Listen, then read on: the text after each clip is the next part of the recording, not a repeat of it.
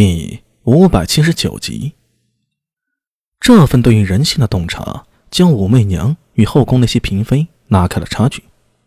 李治后宫那些女人呢，或许有背景，如王皇后，背后站着关陇贵族，或者本身就出自于名望贵族，有兼美艳，还有满腹诗书，如萧淑妃的，又或者其他的嫔妃们，无一不争奇斗艳，各擅胜场。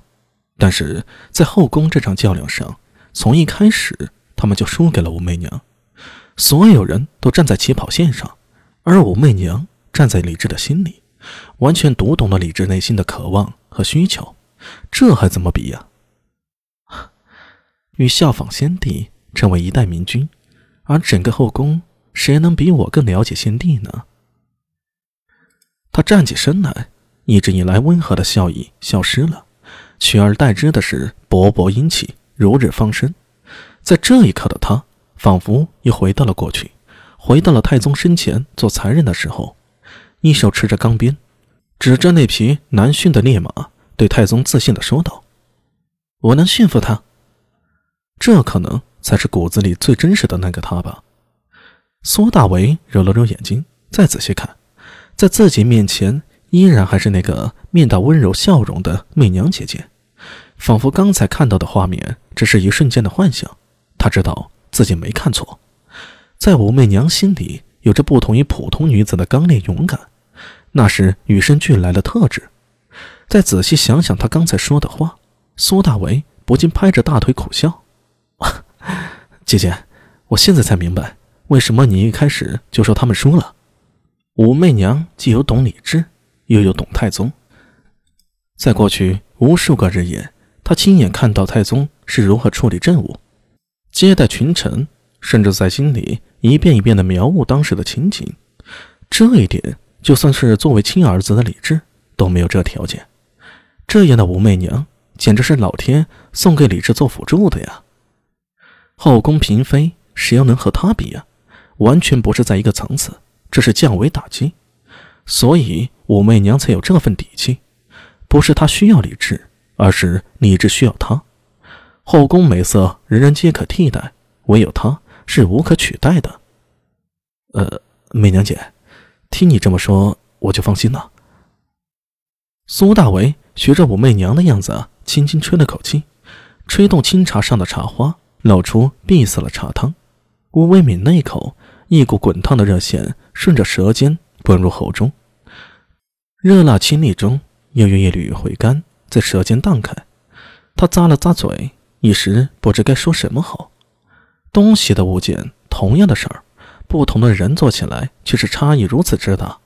就好比这煮茶，如果是自己，勉强也能把茶给煮开吧。至于茶味如何，那就天晓得了。但是化成了武媚娘，茶的分量、水的多少、炉火的火候、水温的拿捏。无一不恰到好处，一切配合得浑然天成，才能煮出如此甘甜美味的茶汤。他又忍不住又喝了一口。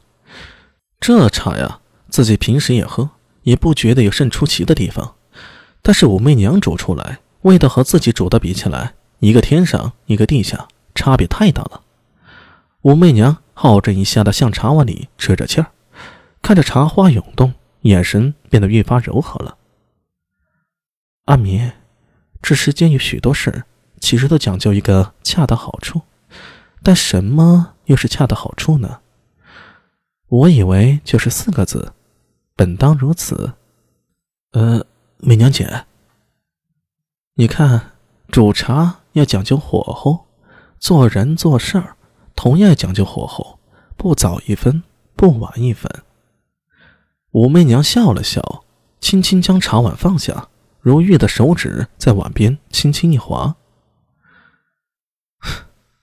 记得当年在太宗身前做才人时，我急于表现自己，好几次在他面前强逞自能，结果反被太宗斥喝。后来便让我跟着他身边的茶博士学煮茶，又让我陪在他身边看他读书。当时我太年轻了，什么都不懂，只是懵懂的觉得不想被他瞧不起。就越发的努力去学，可无论我怎么做，太宗只是摇头。直到去年在佛前的顿悟，我才明白太宗摇头是什么意思了。武媚娘挺起了腰背，神情一变，变得威严而不可侵犯，仿佛换了另一个人。她的目光深邃平静，看着空气中某一点，缓缓摇头。苏大为惊讶地看着他，心里有一份明悟：武媚娘这是在模仿太宗的神情啊！摇完头后，他的眼神动了一下，又恢复到平常的状态，向苏大为说道：“当时我以为他瞧不起我。”还为此生气，后来我才知道，他的意思是时候未到，火候未到。去岁我入宫时，还和陛下提起此事，说自己那时候啊太年轻了。其实是太宗在教我。那陛下他怎么说？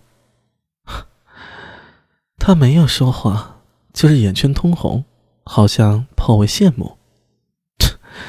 整个大唐能让你这羡慕的人。也只有武媚娘了吧？苏大伟想笑，又憋住了。他感觉自己的腮帮子绷得有些辛苦。后来见武媚娘一根食指伸过来，点在自己眉心，